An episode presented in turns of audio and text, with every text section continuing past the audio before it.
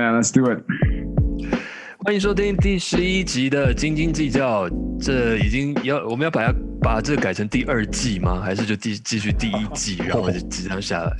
因为感觉好像要换，有一种要换成员的感觉。我们换名字吗？不是换变成爸爸计较了吗？对，真的。我们那个其中一位成员定谦呢，他最近哎，那个成语叫什么？喜获灵获灵儿。对他小孩刚出生，所以这几天刚就是真的在刚出生到第四天、第五天，所以蛮忙的。所以当然我们最强的救援投手 KY 又再度出现了。现在是救援投手，接下来很难说会不会以后就变成固定先发，这个真的很难说。我们五五人轮值嘛，投手现在是也蛮好的，也蛮好的。那个轮轮固固定轮值没关系，不要让我要当要不要让我上场打击就好。这个也是你知道我们今天的主题之一啦，但是我们先不要破，我们先不要破今天的主题。首先，当然就先来今天的快问快答哦，因为今天主题呢，当然跟呃大联盟有很大的关系，因为马上大联盟就要开打了嘛，四月一号嘛，对不对？开打。那今天的主题呢，都跟 Opening Day，就是开季的第一天很有关系。然后我已经尽量的筛选过，因为我找到很多是那种。四零年代啊，什么一八多少年那种很奇妙的那种，没有人会知道答案的，所以我已经筛选过，都尽量是比较现代一点、近代一点的哈。好，首先第一题呢，我就随便点一个好了，就让 K Y 开始好了。第一题应该蛮简单的，我觉得。OK，第一题是 K Y，请听好，Mark McGuire，好，Mark McGuire，他在某一年的球季。在 Opening Day 开季的那一天的第一场比赛里面，他打出了大满贯全垒打，然后那支全垒打呢，也是他在那一季呢打出第呃打出七十支全垒打的的第一支。请问那个球季是哪一年？一一九九六年，二二零零一年，三一九九八年，四二零零三年。我我必须说，我觉得这一题一点都不简单。但是直到你说他那一季打了七十支全垒打，那我就知道 线索给这就很简单了吗？对，这这就简单。但如果你问我说什么开幕战就打 Grand Slam，那我答不出来。他打七十支应该是一九九八年，结结果还错就太糗了，应该是一九九八。没错，正确答案就是一九九八年，是不是？我就说这题非常简单呢。谢谢谢谢谢谢赵顾。好的，不不客气不客气。接下来这一题就交给 Ted 好了。好，一九九五年的开幕战呢是有延后，因为那一年呢有罢工嘛，有那个劳资纠纷嘛，所以有延后。OK，九五年前一年罢工了，对，反正就是九五年那个球季有延后，有 delay。所以当开幕战那一天呢，有某一位球员他在开幕战那天打出两支安打，三个打点。而且那一年呢，他也获得了美联的 MVP。请问这位球员是谁？一 Mo Vaughn，二 Frank Thomas，三 Albert Bell，四 Edgar Martinez。哇！好，那提示了吗？OK，Yeah，我们要那个 Face True Man，Mo Vaughn，bro。你这样我们你会被我们节目赶出去。Mo Vaughn，Mo Vaughn。OK，因为你你是你是本来就知道还是提示了你才知道？其实我不确定，我开始本来要选 Big Hurt，我忘记，我知道 Big Hurt 那一年某一年三九三还是九，我忘记哪一年还有得那个 MVP。那 Albert Bell 应该是九六年才是得 MVP 嘛？哇哇哦，Cool。好了，正确答案没错了，就是 Move On。Thank you。今天其实也算很简单 哈，今天题目到现在，好了，最后一题就留给 Phil。肯定是最 Phil，，请问，我觉得这题应该蛮简单的吧？在二零一二年那一天的开幕战，印第安人跟我的 Blue Jays，我觉得突然变了。印第安人跟我的 Blue Jays，他们在开幕战那一天打出了史上最长的一场开幕战的比赛。请问那一天的比赛，他们打到第几局？哇，一，这个哪里简单？一十三局，二十九局，三十五局，四十六局。这个哪一个简单？这个这个完全不好，我才十六。你才十六，OK，对，其他人我一点概念都没有，对不对？完全没有。完全没有。不是这种时候。就是要跟以前，比如说什么考联考、或考托福的时候，你就要看那个那个题目有没有他给的答案，你要从里面找找线索，因为他 给了十三、十九，还有十五、十六，有没有？有两个数字超近的，嗯，所以一定就是那两个其中一个，对不对？正确答案就是十六局，他们打了十六局。哇，我真的要去买乐透不错哦了。哇今天大家投三中三哦，蛮好的。三之三，很不错不错。是的，是的，今天这样也是一个很好的开始哈，就直接就切入到我们今天主题。我们今天主题刚刚就有提示过了，今天当然就是跟 MLB 即将的开幕战有关了。那我们刚刚在还没录之前呢，大家就已经讲说了，我们其实四个人好像对于这个都不是不甚了解，最了解的人呢正在当新手爸爸当中。但是没有关系，我们当然还是尽全力来讨论哦，因为今天这个东西也不是说跟比如说。比赛真正有太大的关系，主要还是一些比较技术技术层面的，或是一些新的规则。首先，第一个，我相信这个是很应该蛮多话可以聊，蛮多话题可以聊的，就是 Universal DH 这个中文是什么呢？统一的指定打击吗？还是对啊，应该就这样讲吧，就是全联盟就是指定打击化吧。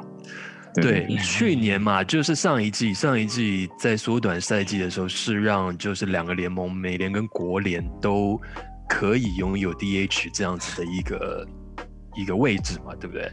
但是今年恢复到正常的赛季之后，呃，原来这个制度就就去年的制度就被取消，就又恢复原来的样子，就变成是好像是是是是国联不能有 DH 是不是？对，国联投手要打击。对，那这个东西恢复之后呢，当然又一波声浪出来了嘛。那其中包括那个超级的经纪人 Boris，他也说，这个就是一个大家要注意到是一个跟健康有关的问题了。就是我们既然这么担心，担心就是 COVID-19 对大家的影响，那为什么没有人在想说让投手打击？这我也是一个很大的。隐忧啊，因为像我传给大家的那一篇报道里面就有提到王建民，王建民那时候在洋基的时候，他也是因为跑垒，当 D 担任 DH 的时候跑垒，然后受伤了。那大家觉得呢？为什么上一季感觉用了这样子 Universal DH 这样子的的感觉成效也还不错，大家都还蛮喜欢，为什么这季又恢复了呢？那为什么他们又觉得说必须要保留这件事情呢？我觉得大联盟应该就是这四大运动里面最传统的一个算是联盟吧。然后对，其实国联或者是说，其实呃，棒球它最原本的雏形是应该投手也要打击，是后来美联他们才会开始加了这所谓指定打击。那你看日本现在也是有呃，就是分呃中央联盟是央联是投手要打嘛，然后太平洋就是 DH 制。那我觉得就是回到他们的传统，然后。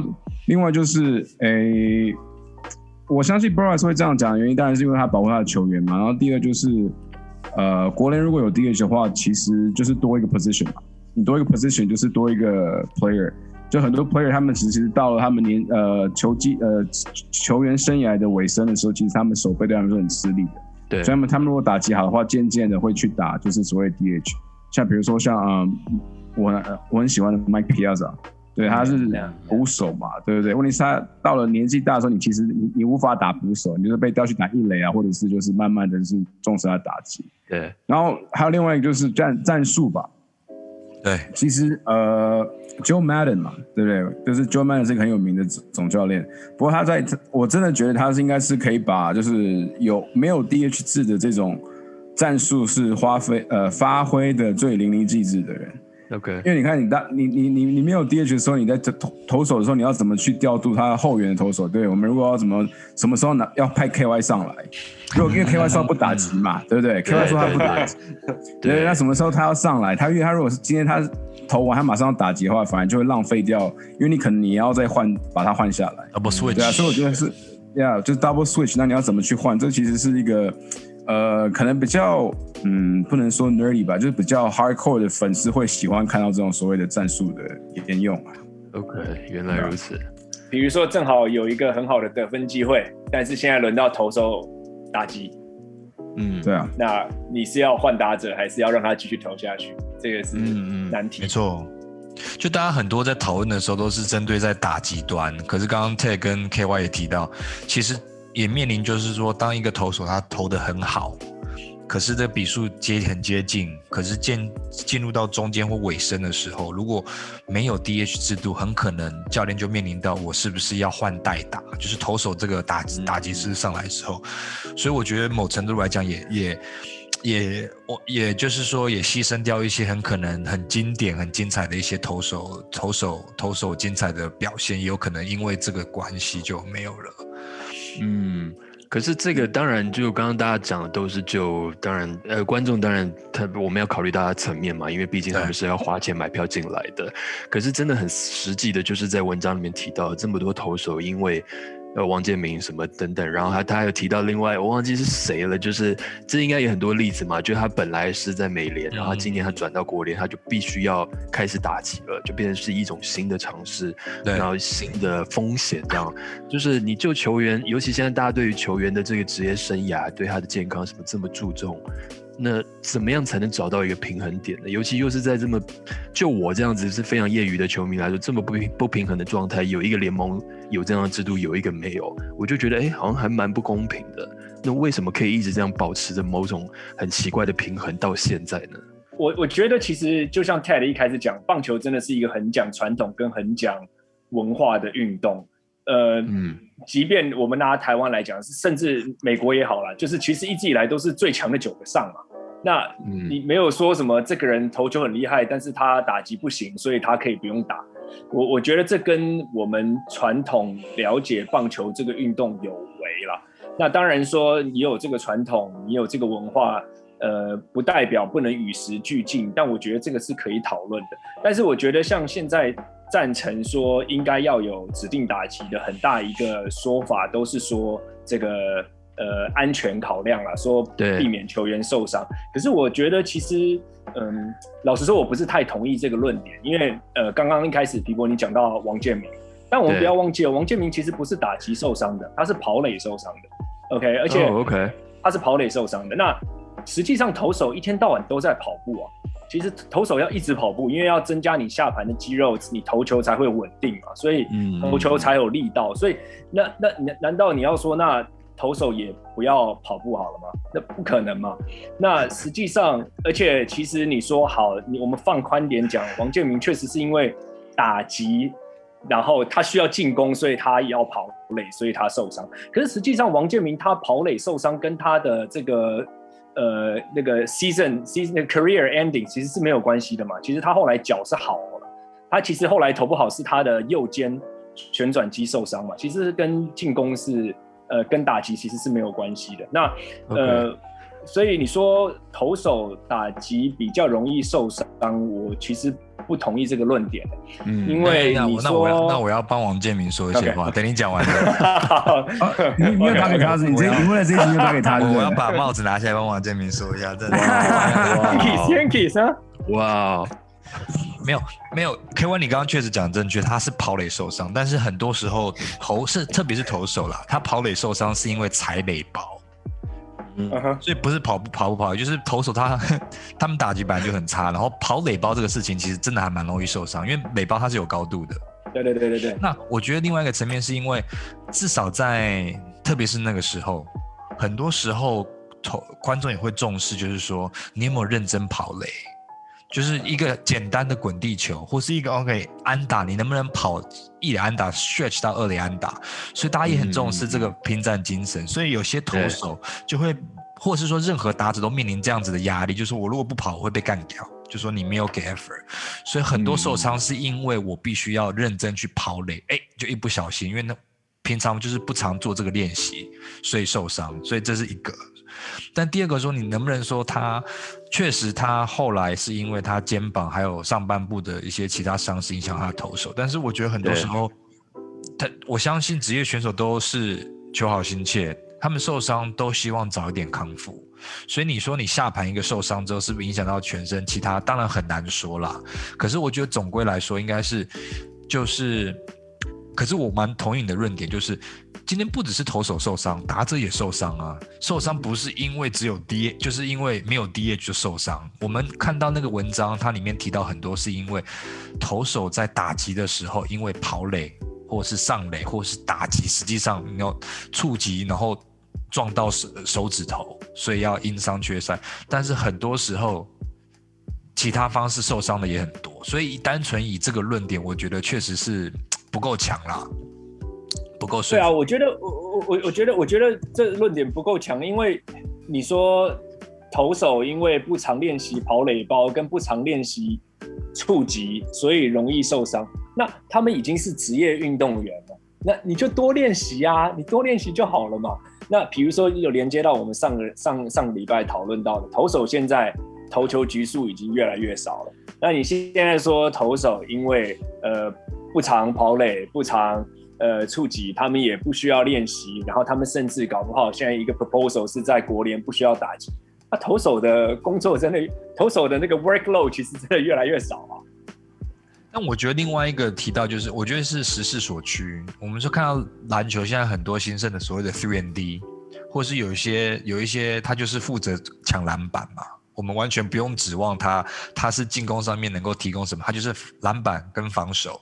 我觉得某程度来讲，就是说我们刚刚都提到的，就是呃，纯粹主义者，棒球很多很重视传统，纯粹主义者他紧握着这个传统，他不希望去改变，所以某程度也影响到棒球的收视率，因为他不愿意去更新，不愿意去接受。OK。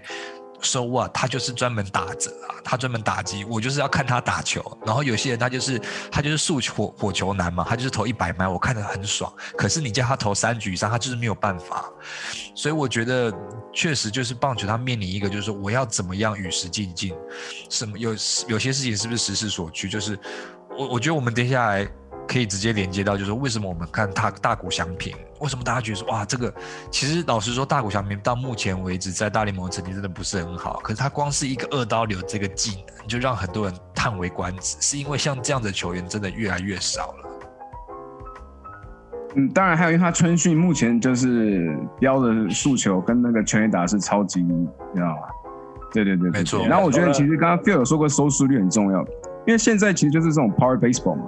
你知道我们就是喜欢看三振、球速快，然后打全垒打，对不对？那为什么他们想要把 DH 拿呃要要走走 DH 制？就是因为你很少会看到投手他上来的时候打全垒打，对不对？不是每个人是郭郭宏志，对，或者是什么甩棒、前田健，对对，甩棒，然后 前田健太这种，然后或者是大谷翔平，因为这是不多的嘛。那只是我觉得回到说还是一样，我们上次有讲，就是是不是因为大联盟就要想各种的方式去吸引。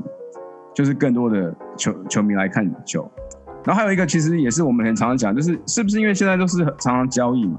因为以前当国联要选人的时候，他们选的投手知道说，哎，你要来国联哦，你要会打击哦。嗯。就你今天就他们这些在在 draft 的时候，在换人的时候都有在这些 consideration 都有在里面。那只是因为现在就是反正你国联、美联就是大家都是常常会换换来换去，然后所以变成是好像哎，突然间这个投手好像哦，他也不能说他在找借口吧，而是就是觉得说哦。他可能不想去打打击，他不不想去国联或什么，然后反正就是大家说，哦，那是不是那是我们全部都 DH 化，所以让呃投手的交易市场会可以更更多，对啊，更大的发展空间。等一下，我不知道等下有没有机会，我一定要趁这个机会讲。而且如果没有 DH 的话，我们就没有 David Ortiz 这个传奇。这家伙是防守完全不行的，你知道吗？如果没有 DH 就没有 David Ortiz，就没有红袜的那几个冠军。一样嘛，所以就是不会有国联队会去选他，啊，也是一样的道理嘛。对啊，那当然你不能这样讲，因为他可能他在他在他在呃多米加的时候，他也是要就是防守，就跟投手你在打大学、高中你还是要打击，都一样的。嗯，对啊。但但是我倒我是真的觉得，呃，因为其实是最近的消息嘛，好像是上个礼拜，好像呃现在是确定新的一年国联还是要投手打击嘛，好像是确确定确定下来了。嗯，但是坦白说，我自己看棒球比赛，我觉得投手现在上去真的认真在打击的越来越少。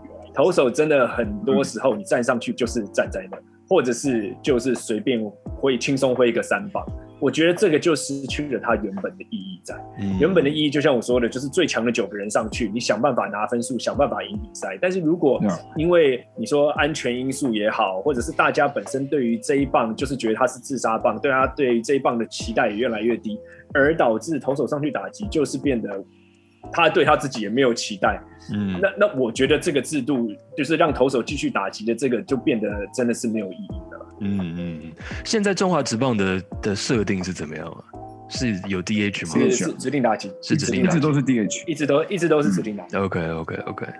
跟韩国一样，嗯，我刚刚觉得，我刚刚虽然没有办法发声啊，但我都听得到大家在讲什么。我觉得今天真的超精彩的，就是我们从一到十集 从来没有一开始就辩论成这样，我觉得超精彩。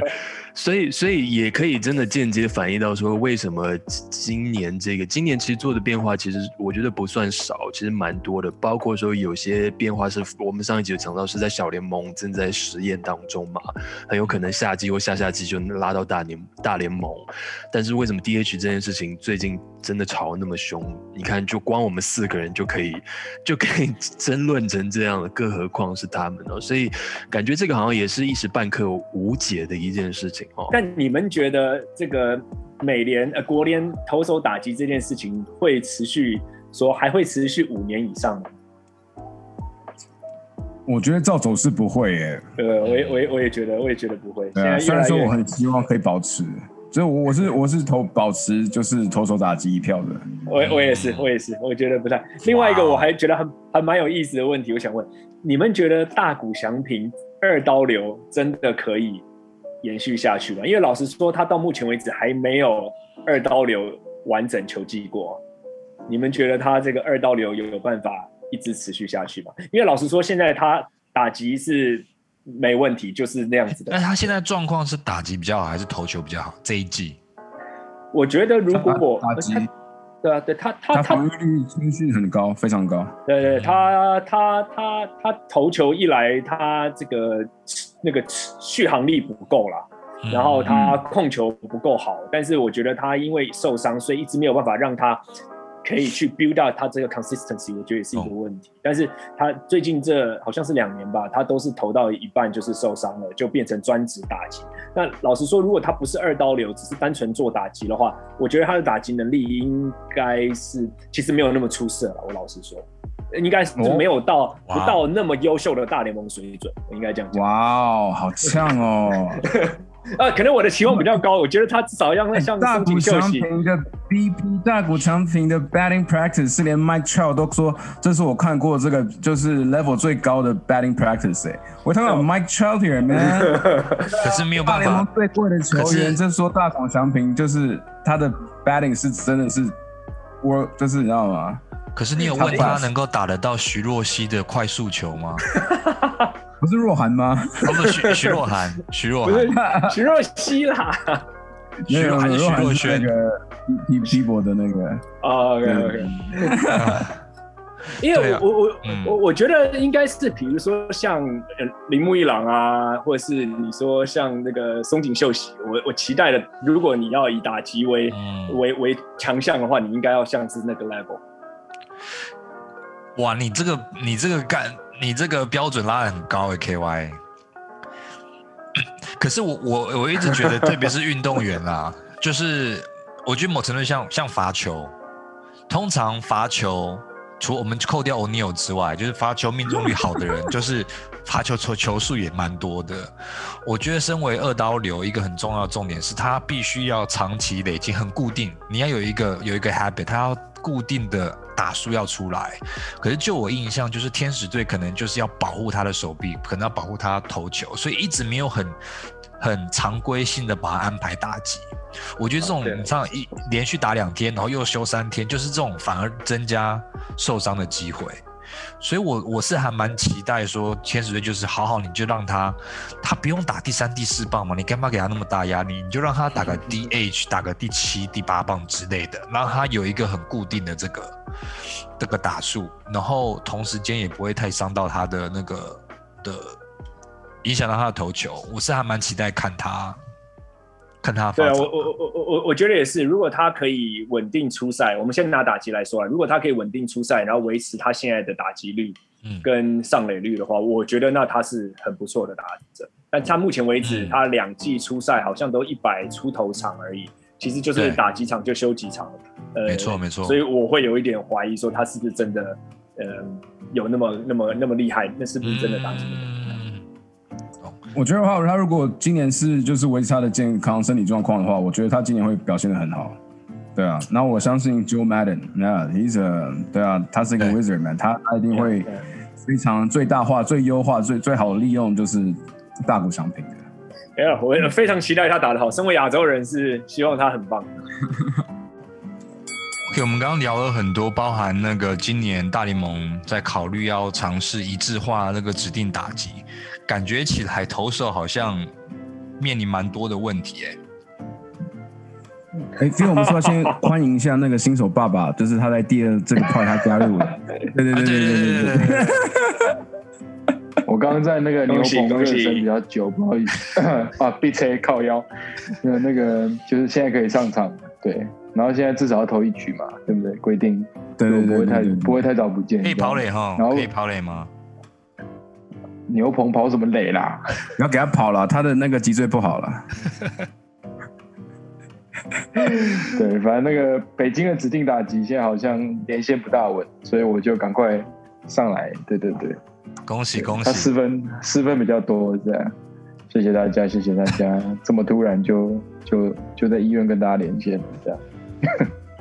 好，那正好你提到在从牛棚出来，因为其实棒球很重要的，现在现代棒球很重要的一环就是所谓的数据，嗯，而且投手很重视说投球数啊、进球的角度啊，然后到现在最近这几年，甚至有一个公司的就是好像叫做 Star Track 什么 Star Star Track 嘛，就是有很多公司是专门专精运动数据的。那前阵子有放出一个消息，大联盟就是。呃，考虑正式的跟这些数据公司合作，要透过数据来抓投手有没有作弊。嗯嗯，你们有听到有大家有读到这篇文章，或是有听说这个消息吗？这个好像是你你先先，对，爸爸先，爸爸先，爸爸爸们先。对，趁我还还醒着的时候，他好像这个是因为现在仪器好像越来越先进，以前大家就是测球速嘛，然后后来就是。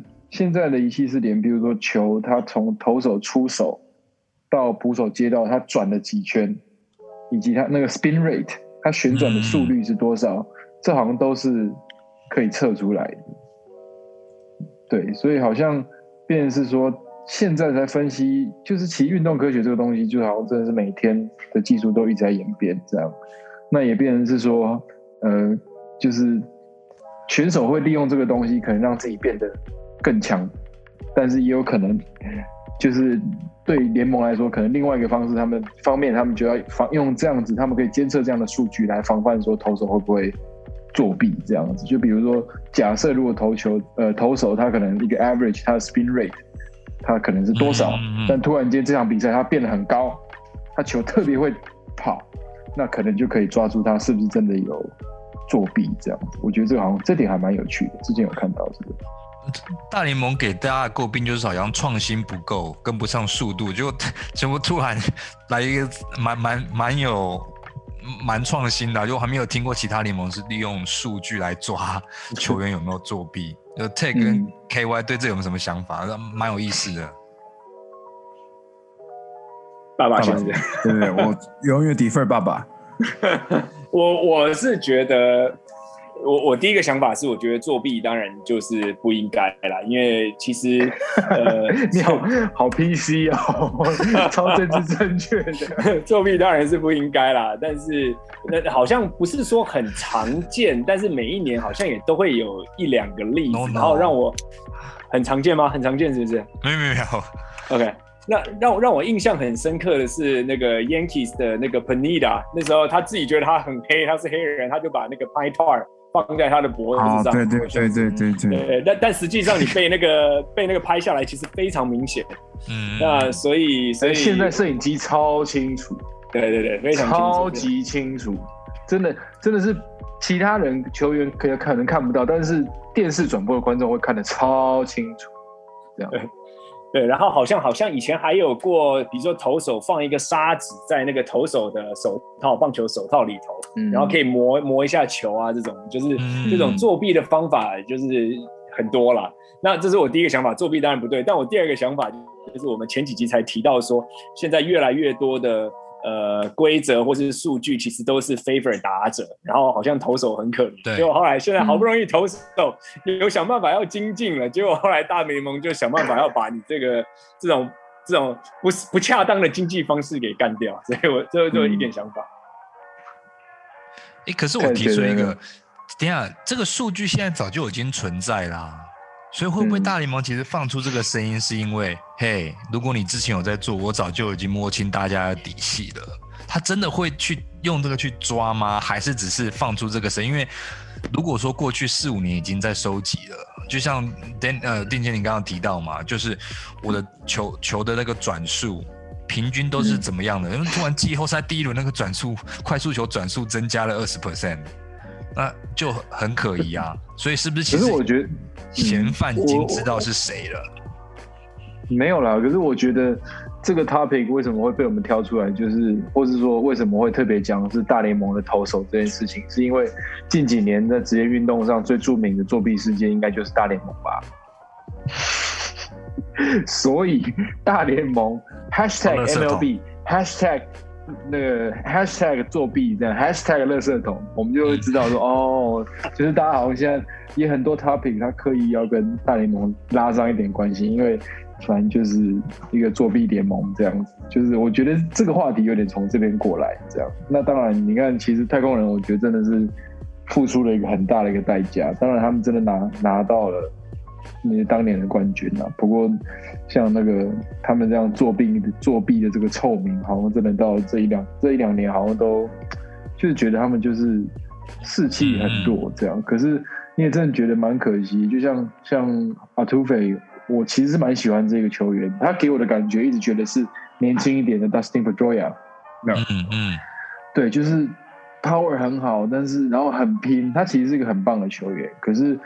我们当然就永远不会知道说这个就是 Astro 他们这一次就是那那个打乐这桶这个作弊事件到底是主谋者是谁？但是他们可能真的都接受了这件事情，所以好像真的为大联盟蒙上了一层阴影。这样，不过我相信作弊这件事情，嗯，是不好的。重复叫 K I K Y 的话，这样。可是，可是我觉得在各个运动当中，就其实。有些你想要夺胜这件事情，嗯，其实从禁药到作弊，就代表其实这个运动员他是有想法的，他可能是有小聪明去钻漏洞，而去获得更好的一个成绩。那当然，我觉得就像嗯，就像焦油针，就是焦油，有些投手他会抹焦油嘛，他会让那个摩擦力更好这样子。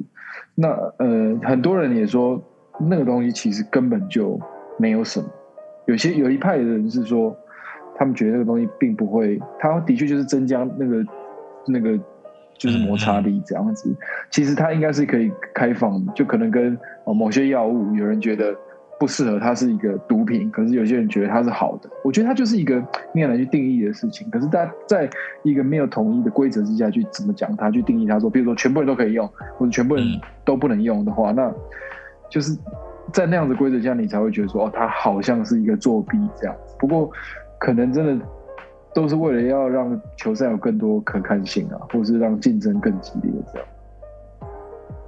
不过你们说作弊嘛，那其实，嗯，很多时候应该就是所谓为了为了作弊，就是你要取得一个优势嘛。然后，因为其实现在很多的呃科技发达，或者是这种所谓的 video。所以其实如果有能力或者是有方法的投手们，其实他们在 off season 的时候，他们会就是嗯，可能说改变他们的姿势啊，或练习球种啊。然后问题他们这些都是所谓就是对，他他们都是希望可以就是对对手就是取得优势。那呃，如果你今天说你今天 off season 你回来之后你的 spin rate 反而又增加了，那会不会就是说，哎，他他只是就是他可能就改变他投球方式啊，那他的 spin rate 增加了，那大联盟就要说他是。你知道吗？嗯，就是作弊嘛。嗯，对我我我的我的想法是这样子啊，就是我当然知道说可能是因为呃，如果你用一些什么特别的 substance，嗯我相信嗯大联盟出这个出这个呃新闻是为了他们就是要去呃避免就是投手们就是用这种所谓的这些 substance 嘛。不过一直以来不是投手们都会从以前可能嗯想尽各种方法，对啊三四零年代的时候就会有什么 spitball 嘛，什么用口水啊，然后什么什么对啊，对啊嗯各种方式去去增加他们的那个优势啊。而且我其实我像我觉得这就是一个，这就是一个一来，如果是联盟发出来的新闻，那可能就是，譬如说他是有点贺足啦，我觉得就是或是要替，就是替自己洗白，就是说我们的联盟再也不会有人作弊这样。哦，对对对对那你怎么，那你怎么不，你怎么不讲说，就是那你为什么不用那个打者挥棒的速度去监测他可能会不会用那个之前不是有什么压缩球棒吗？你为什么不去监测这个东西，或是他那个 swing angle 或是什么东西的之类的？哎，大联盟有在听我们的 podcast，他听到你这个建议之后，明天搞不好就会有一个新闻稿，说我们同时会监测那个那个就是那什么 excess bat speed 击球出速。那可能蛮难的。不过我觉得在真的是在科技的进步之下，这个东西它会越来越，它也会成为一个蛮有趣的数据啦。然后它一定会被分析的越来越精确，这样子就很像。其实就像以前看我第一次，我记得我小时候第一次看美式足球这件事情，第一个吓到的东西是所有的 replay 是可以重新看，他们可以他们会很谨慎的判这个东西。嗯，对他们会说，那时候以前说哇，他们球场旁边就有那个电视荧幕可以看，就可以看 replay，所以他一定会所有裁判去看，然后决讨论完决定才讲说谁谁谁怎么样怎么样怎么样，他是非常非常非常清楚的。我觉得那时候的确是很很很讶异，说这个呃有球赛可以这么这么的一个精确这样。对，对，我就觉得今年很奇怪啊，今年感觉我不知道是因为之前的那个作弊事件还是怎么样，可能过了一段时间了，就好像。呃，那种有一种弥补心态还是什么的，所以因为我看到说，本来我之前不知道啊，本来本来场边那个打者是可以看即时回放，看自己的挥棒动作怎么样的，嗯然后前几年好像就把这个东西撤掉嘛，但是今年又恢恢复了，嗯嗯，对不对？嗯，那所以就好像做了很多这样的改变措施，就好像有一个大目标在那边，但我也不知道那个大目标到底是什么。呃，我我我我我所知道的是，譬如说他们是前几年在开放，比如说场边在 dugout，就是球员休息区，教练可以使用 iPad，然后他是可以去，的确就像刚刚那个皮博士讲，他是可以去分析你刚刚在场上的表现是怎么样，或是投手的表现怎么样。不过他好像是有一些限制的，就是他不能，就是你能看那个 replay 的，不知道是角度还是怎么样，他不能，他是有限制的，他不是可以无限重复一直看这样子。所以我觉得当初会这样子，就会这样去做这样的改变，当然也是因为科技现在的确可以辅助到球员、运动员啊，通称来讲。可是当然就是它的确也科技带来的便利，也会带来的某种罪恶吧，就是它也带让人家有机会可以去去钻这个漏洞，可能就是说啊、呃利用对手的，就是去找到对手的弱点，然后强力攻击他，这样子的确是有点不公平啊。嗯就像以前，嗯以前的那个转播，可能也不会知道说投手比的暗号是什么，然后赶快叫个人去打那石头。但现在摄影机不是超好，每个都 4K 被那个 4K 8K 的，对不对？所以你你不要说你比什么好球坏球了，你这指甲油指甲多长，我可能都看得一清二楚。所以科技它就是这样子吧，它就是会跟着嗯 运动一起成长。好的，那就是 最后最后在已经要开机之前，大家有什么 final thoughts 吗？对于这个新球季有什么你你这这个礼拜发现觉得值得关注的事情吗？我我想要讲一下这哦，对不起，对不起，来 KY 先，sorry，那个新新手爸爸先，新手新手爸爸先。没关系，没关系，我有点累，看你。没有，我我我想要提一下那个 Tampa Bay Rays，呃，因为他们去年是呃美联冠军嘛。那其实我们知道这个 Tampa Bay 它一直都是呃小市场球队，然后呃他他我我自己觉得他的这个球队的这个 operation 一直都是有厉害的投手，还投的还不错，在签大约之前，他会把它交易出去，一直都这样子 run。那可是啊，然后这几年战绩也都不错。那去年老实说拿到美联冠军，我相信应该让很多人都很意外。那去年球季结束之后，他把把这个 Blake Snell 还有 Charlie Morton 都离开了嘛，所以呃，今年新的一年，呃，我不知道他的 rotation 是什么。老实说，我我我怀疑我还认识几个那个先发投手，呃，Tampa Bay Rays，但是我我还蛮好奇，看看他们今年会打怎么样子。嗯。我也蛮好奇那个波士顿工具人队在今年表现会怎么样？对，因为我觉得真的蛮好笑的，就是我们都觉得好像球员或者这些职业球员联盟什么都开始打那个，应该他们应该这些人应该很早就可以拿到那个吧疫苗了吧？就是 COVID nineteen 的疫苗没有啊？我们的。开幕战投手那个 那个 ERA 原本都已经定好了，结果一选下去之后，他就被确诊有新冠肺炎，我真的是傻眼。真的吗？对啊，哦是哦，所以又另外换的那个原本应该是三号先发吧，那个 Nathan e v a l d i 我们今年就是一个 想说，Boston 没有袜子队啊，Boston Barefoot。好惨，好惨。大家都有一个球队，都有一个新的名字，就像达拉斯白人队一样。哇！反正就是啊，我们反正就是白人队啊。现在，OK。如果对，这 Q 到这边呢，当然就是转换一下步调了。那个最后一点时间呢，当然要讲一下今今年，尤其这一个礼拜抱团的 NBA 里面抱团的事件已经。我觉得已经延烧到一个不可不可逆转的一个状况了吧？就是篮网队，对，就是现在已经是觉得越不可能发生的事情全部都发生。皮皮，我可以直接问问问你，或者是问问 Che 跟 K，因为我知道新手爸爸忙，可能没有时间去关注买断市场。我很好奇买断市场到底是怎么运作的，就是说是。因为哦，我会提这个，是因为我觉得现在交易市场就是有买断之后，会增加一些不公平的一些竞争性。就是有一些可能期待这些球员本来是可以透过交易转到一些球队的，可是后来他们就直接被买断，然后就直接跟那些就是本来已经夺冠机会很高的球队直接签。所以买断是说是他们是两边达成协议，不不付不用付那个钱吗？还还是怎么样？可以。没没有，还还是得付。就像比如说拿嗯拿那个 Lamarcus Aldridge Aldridge 来讲好了，他是谈好，然后原来他已经签好了，我忘记几年的合约，然后给他多少钱嘛，所以他就是要谈定说，我们今天买断，然后我还给你多少，等于说你最后只要付我某一个某一个额度的钱就好，不就不用全额，你只要付部分就可以。但是那个，所以就有点像。就是分手费嘛，好聚好散这样。可是有一个什么最低或是最高的上限吗？因为很多人还有两年。呃，没有没有哎，那那个其实是看你们怎么看他们怎么谈的。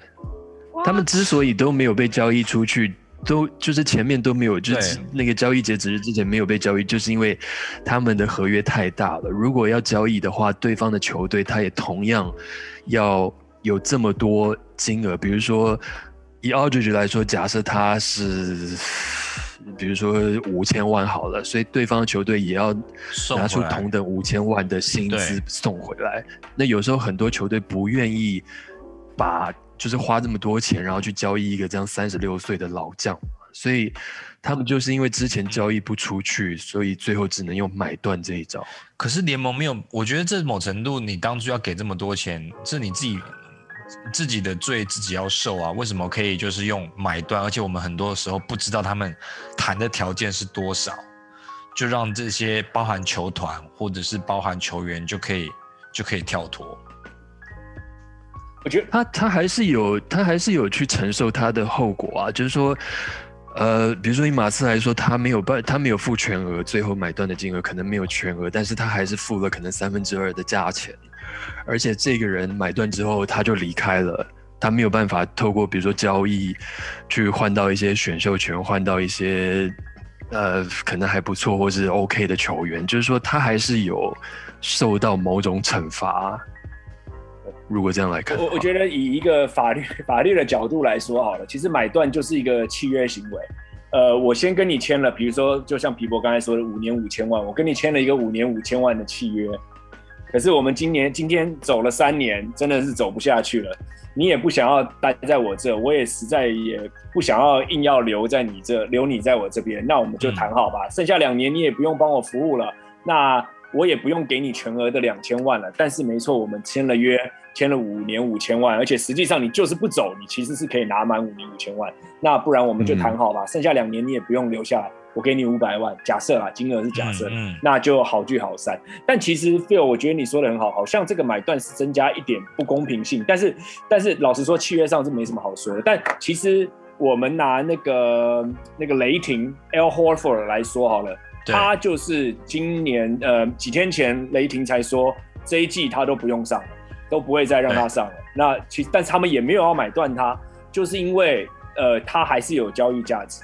所以就像皮波刚才说的，买断其实球团也没不见得都得利，因为等于我没有办法在这个球员的剩余的时间里头榨出任何一点价值都没有了，就是走了。可是像这个 L Horford 呢，就是我还我的约还有的情况之下，我不买断你，我虽然这一季在交易截止日前没有办法把你交易出去，但是我还是留着你。我就接下来我慢慢交易嘛，我也没有要买断你的意思，所以也是有这样子的可能性存在。与其说是没有受惩罚，我觉得或者是说好像他们没有实力，我是我认为是他反而惩罚了一些按照规矩走，或者说想尽办法，不管是要 stay on the cap，或者是想尽办法去去用各种方式是按照规矩走这些球队，你是惩罚他，因为。怎么讲？我们之前有提到说，是不是嗯，这些东西岸的球队或大城市的球队越来越得力？有些球队他就是各尽办法，他知道他我根本没有办法 afford 买断这个东西，我是没有办法做的。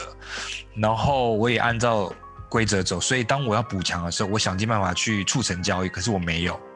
比如说我是波特兰好了，假假设我想要我想要 Drummond，我我随便提，或者是说扎斯，可是我我就是没有办法 match 那个 salary 啊。所以我就只好眼睁睁的看着他哦进入买断，可是他就不会选我啊，就是他都已经愿意放弃掉两三千万的钱，他就是只想去大城市或只想去可以夺冠。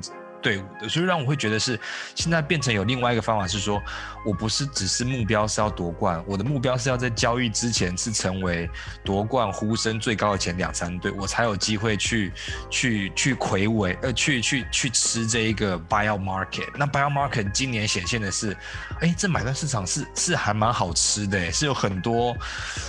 不能说它是上等的，可是我觉得是一些是可以可以真的是可以帮助这些有夺冠声望的人，是是可以锦上添花或是更上一层楼的。所以我会觉得这个部分如果不不去做一些调整的话，对一些小小市场球队或是一些按照规矩走的球队而言，是越来越不公平。其实。就心态上来说，首先要先跟大家讲，因为我现在有点退酒，所以我现在很冷，一直在发抖，没有办法好好讲话。但是 这个你刚刚 Phil 讲的。他如果心已经定了，他要去哪里，你就算交易把他交易过来也没有用，因为可能在交易之前他就已经说他不去那一队，他已经跟他自己原来的球团讲好他不去那一队，所以这个就是回到我们过去十集一直在讲的，这运动本来就是一个很不公平的运动嘛，而且我这样子一直看来，我从来不觉得。NBA 三十队里面有哪一队是真的照规则在走？大家都还是尽量在现有的制度、现有的规则上面尽量去钻一些漏洞。因为像 MLB 也是这样嘛，我觉得其他职业联盟都是这样子嘛。所以，呃，买断这件事情为什么一直没有被提出来说大家要去改正、修正或什么的？因为到目前为止会被买断的球员，通常都是已经至少三十五以上，没有什么只已经在最后的。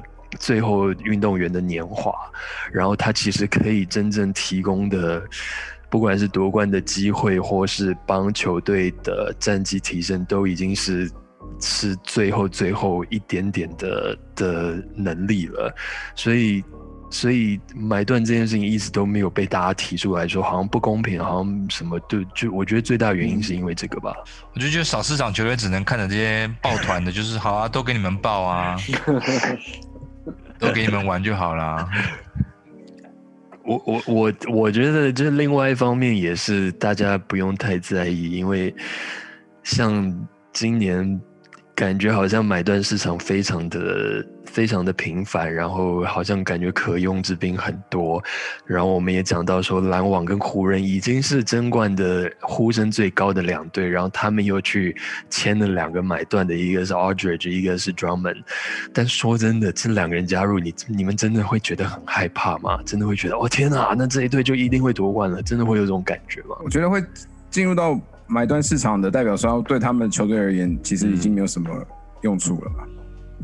嗯，对啊。那就像 Drummond 去 Lakers，然后呃 Aldridge 去 Nets，是啊，这只是多一个人没有错，只是嗯，我我不太对啊，这其实他们会影响的呃比赛的能力，我觉得有限。嗯，对啊，就像刚才大讲嘛，如果今天这两个去。Portland 也不代表说 Portland 的机会比较好。哎哎哎，一直以来其实这个就是有点像 show some respect。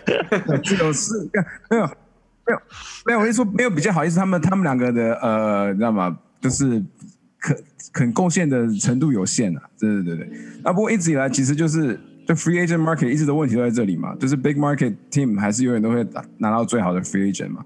这是 regardless 每一个每一个运动都是这样。可是我对你嗯对啊。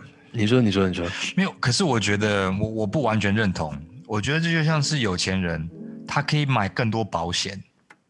你说这些保险真的能够让你怎么样？可是就是我今天如果加入这样子的人，他可以让 KD 可以更充裕的时间去休养啊。他可以因为这个所以可以保养，就是说让。这些明星球员可以在季后赛之前可以得到更充分的休息，可是像其他队，当然因为这两个人真的对波特兰是不会有帮助的。可是当其他队他是没有这样子的 insurance policy，他没有这样子的保险。那些受伤的明星球员，或是本来主力球员，就必须要承担更重的这些上场的时间。他如果是受伤了，他就必须要更赶快的回来。但是你现在像 Laker，我就可以不用那么急的把 AD 跟 LeBron 拉回来。我如果今天是布鲁克林，我就不用那么急的把 KD 拉回来，因为我有这些。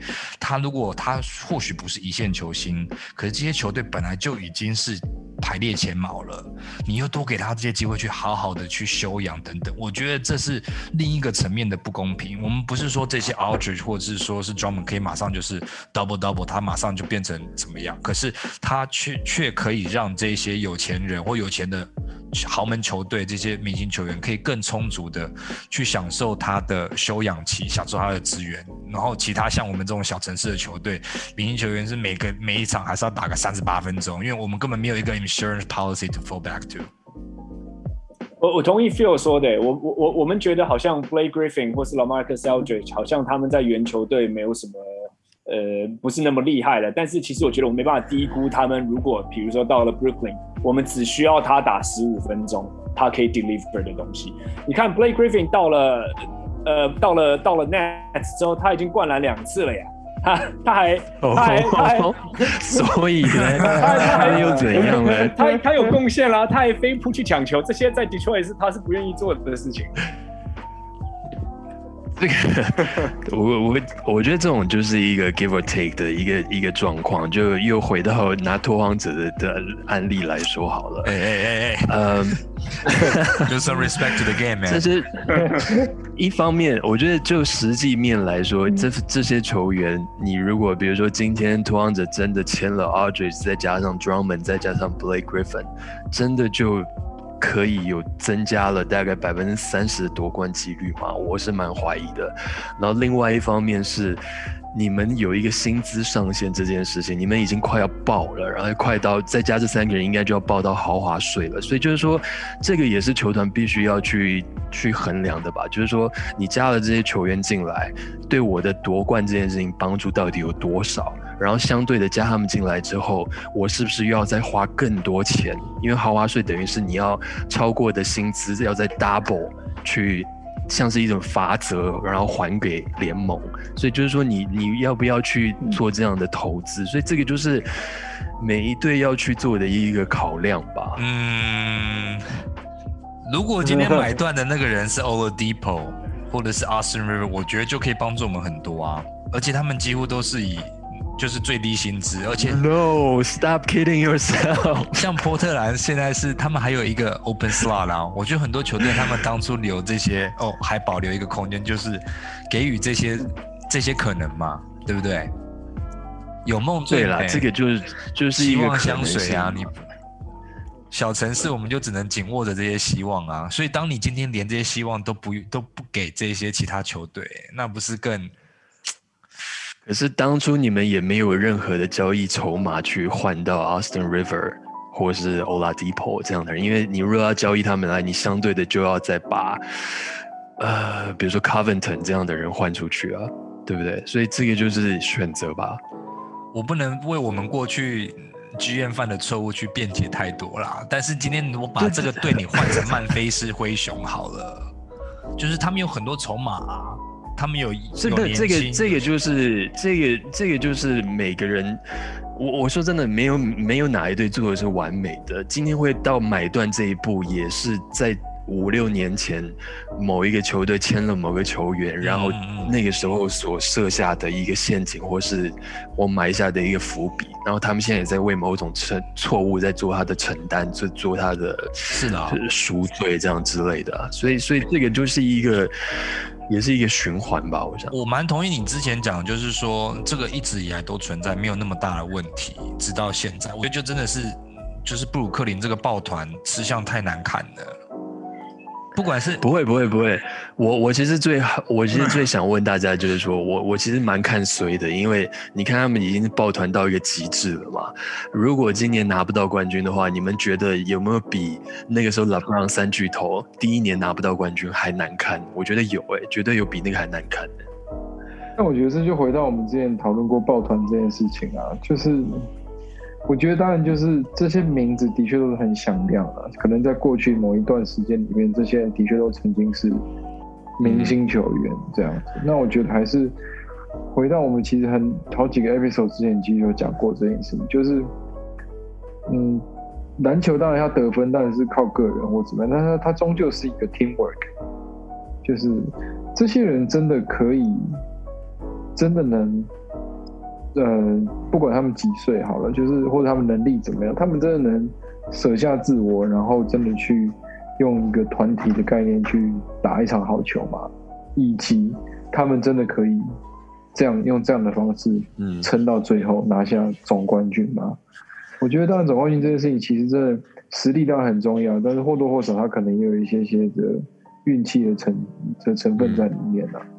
那如果他们真的拿到了，我想大家应该也会觉得哦，你们都已经这样那，不拿到就不会觉得很惊奇，这样就好像又少了一点球赛那样子可看性。那我们就拭目以待，看今年到底会怎么样吧。到底是大家觉得哦，OK，反正就是你们的啦，还是觉得？我我觉得好丢脸哦，今年夺冠的几率真的很大，就是因为我们经常常讲的，就是进场看球，对不对？我觉得他们会夺冠，就是因为今天今年可能可能是没有人可以进场看球，就这几个明星主抱团这几个人，大家最大的诟病就是他们心理素质够强嘛。可是今天如果现场没有观众，我觉得这某程度来讲，真的是对他们而言真的是哇太好了，就是他不用面对球迷的压力，不管是不或者是说是就是各，我觉得这几个常常被诟病就是季后赛硬不起来嘛，对不对？或者是说，哎，会不会有一些猜忌啊？就是大家都都需要什么的。那现在今天我没有球迷，我觉得反而对他们而言，他们就是 play pick up pick up，甚至是像 All Star Game 这样子。所以，我我个人是很看好篮网今年。如果是在其实是正正规赛季的话，他们会得到，特别是在客场上面得到的，就是到喝彩的声音，我觉得会影响到他们的的表现。但是今年。我很难说不把他们 放在东区，就是东区冠军应该就是他们吧。好了，反正就今天今天节节节目大概就到这边。今天感觉大家好像讨论蛮精彩的。那不管是开季，不管是接下来抱团会发生什么事情，真的就是拭目以待。然后也是我们接下来几周可能会讨论的重点。那今天经经济计较呢就到这边了。我们同样的有很多我们官方的 IG 啊什么都在，请大家继续持续追踪我们，请大家继续持续追踪我们斤斤计较。谢谢大家，那我们今天就先跟大家说再见喽，拜拜，拜拜拜。